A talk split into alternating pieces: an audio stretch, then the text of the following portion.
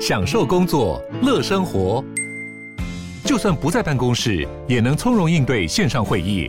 HP Dragonfly 透过专业的 HP Presence 设计，内建降噪及会议快速键，搭配清晰的 Bang & Olufsen 音效，增强音讯及视讯功能。HP Dragonfly 顶级商务笔电，采用 Windows 11专业版，让您在会议中享有最佳的视觉和听觉品质。二零二一年台剧大爆发，电影版的时候票房就非常亮眼，那时候哭倒了一片粉丝。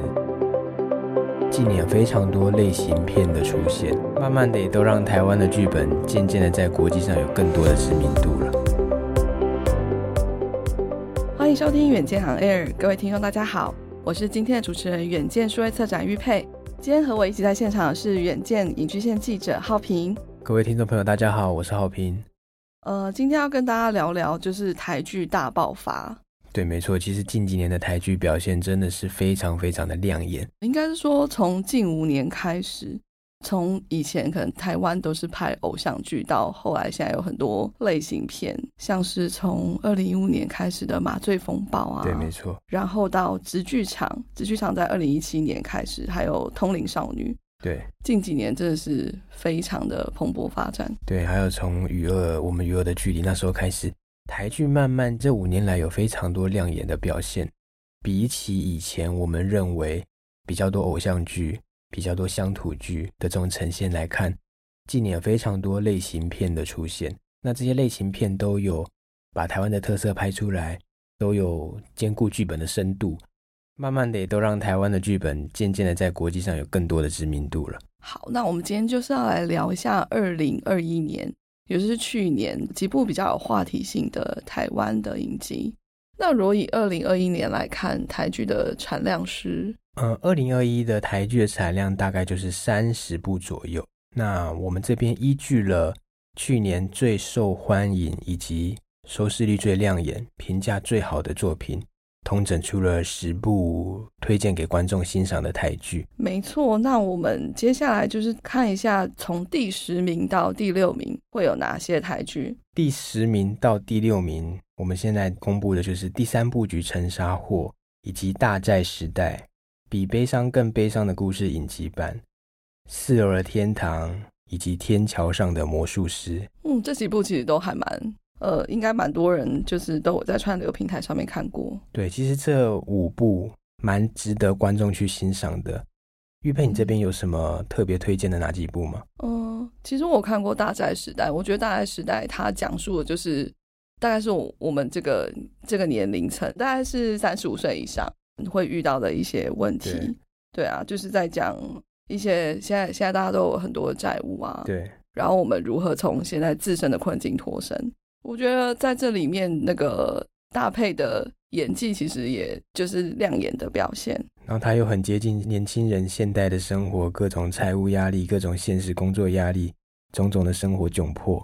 对对，就是你看了会有一种很感同身受的感觉，就是同时也会有一种无奈，但要在无奈之中抱有一点希望，以及如何突破这样的困境。我觉得这是这部影集还蛮值得大家去欣赏的一个地方。其实远见就是我们这边也有。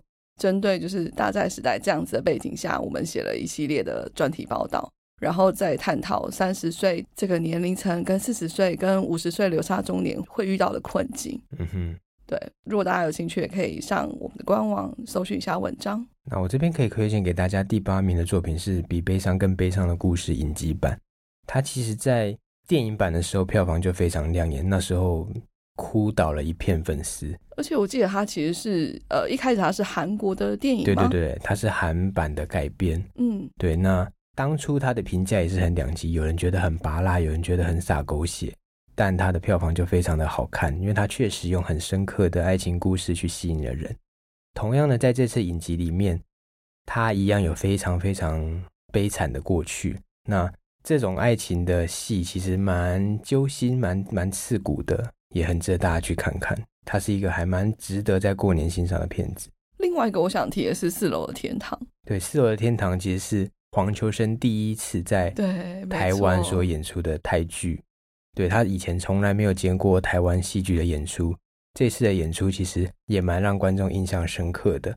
那他在戏里面演的是一个推拿师，嗯，那这个推拿师他可以透过他的双手去体会患者的心境跟感受，剧情很深刻，虽然有点缓慢，但很动人，还蛮值得去看的。嗯，我非常喜欢它的呃片头片花一些美术设计，我觉得非常美。对，没错。那再来想跟大家推荐的是第六名的《天桥上的魔术师》。《天桥上的魔术师》其实是去年年初最受观众喜爱的一个作品了。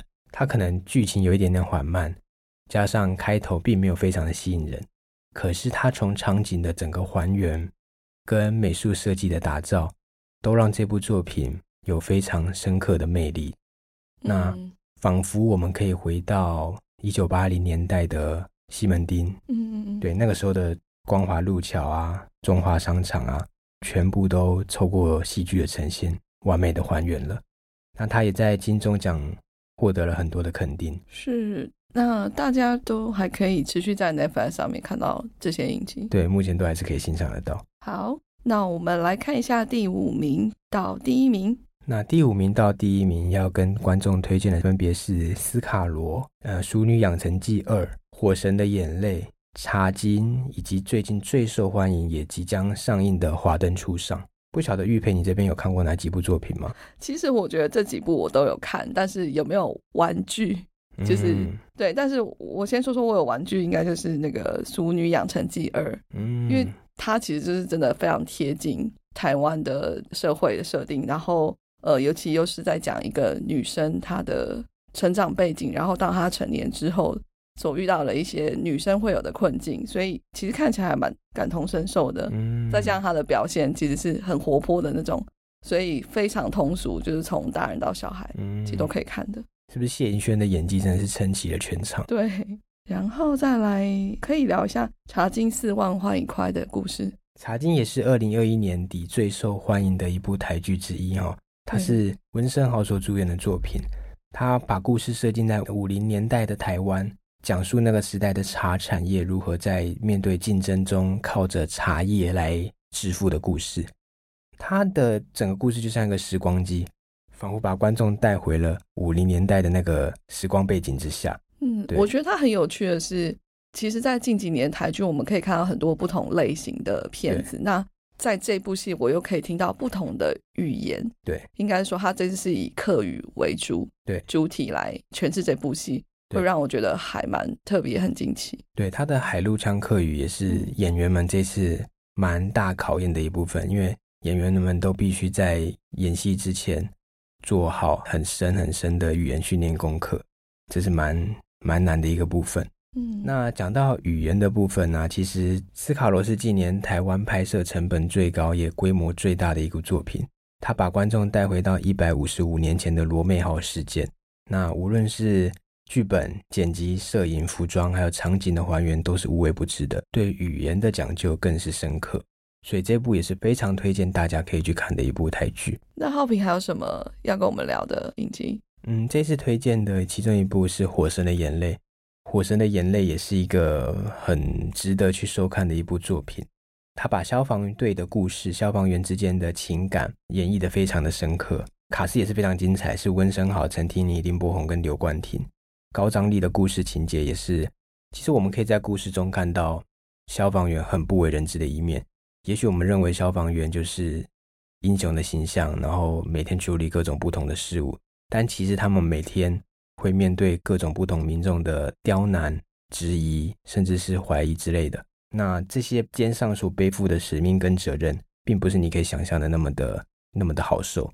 这部片都深刻的把这些意境都拍摄出来了。嗯。最后，我们就是聊一下最近话题性跟收视都非常高的《华灯初上》。那它也是最近大家讨论度很高，跳通文化。对，嗯，其实《华灯初上》是台湾近年来非常推荐的一个推理剧。台湾很少有这种类似悬疑推理剧的剧本可以这么出色的。上一部可能是《谁是被害者》了。那华灯它厉害的地方在于它每一个小角色，在别部戏剧里面。都是一个可以担当男女主角的大人物。那他最厉害的地方是他的剧本，你可以看到华灯初上的人物非常的多，线条非常的多元，可是导演还是能非常精细的把每一个场景跟人物的故事线交织得非常的透彻。他的故事主轴是事件发生的当下、事件发生之前，甚至是事发后各种心境的转换。这种穿插跟跳脱跟铺陈都是很厉害的一个手法，算是很成熟了。因为他他其实呃，以它目前的布局，现在是有三季嘛，对。那目前已经上到第二季了，对。第三季预计会在近期应该就可以看到。如果说我们可以说第一部是找出到底谁是死者，第二部我们就可以慢慢的看出到底谁是凶手。虽然截至第三部播出之前，我们还不能了解幕后的真相究竟如何，但我们可以看到每一个人物他背后的居心叵测以及尔虞我诈，其实都是很令人震撼的。这导演的功力真的是非常的深厚。嗯，那他的场景还原也是很厉害的一点，就是整个剧组花了二点五亿，重新打造了林森北路特有的条洞文化，场景的细致啊。每一个灯光的讲究，我们可以从剧情里面都深刻的感受到。哇！所以我们过年的时候，其实都可以好好回味这十部的影集，有些都在串流平台上面可以直接收看得到。那除了这十部以外，浩平有什么推荐的其他的影剧吗？不一定是台剧，或是其他的影集。国际上很推荐给大家的影集，我这边一定要推荐的是《纸房子》。《纸房子》真的是我。目前人生中最喜欢的一部影集了。目前没有这么夸张。人生中，也许《绝命毒师》可以跟它并列同样第一名，嗯、但是《纸房子》确实在很多的程度上蛮吸引观众的。像我很多时候在看影集，我有时候会不小心的分心，或是偶尔会滑手机或快转。但是在看《纸房子》的时候，我会战战兢兢的把所有东西都准备好，然后一旦坐下来看的话，那个小时我就不会去做分心的事情，也不会跑掉。对，这是纸房子还蛮吸引我的地方。其实纸房子它就是角色非常的厉害，每一个角色的故事背景，还有他们之间的情感都非常的动人。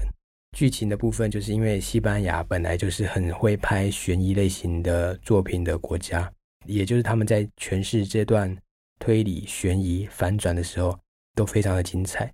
那另外一部要推荐给大家的是《汪达幻视》，那它是一个 Disney Plus 的作品。也是 Marvel 一部很深刻的影集之一。那他把终局之战以后，汪达在面对幻视的死亡，他如何去调试，他如何去疗愈自己，如何去治愈自己过去的一些伤痕。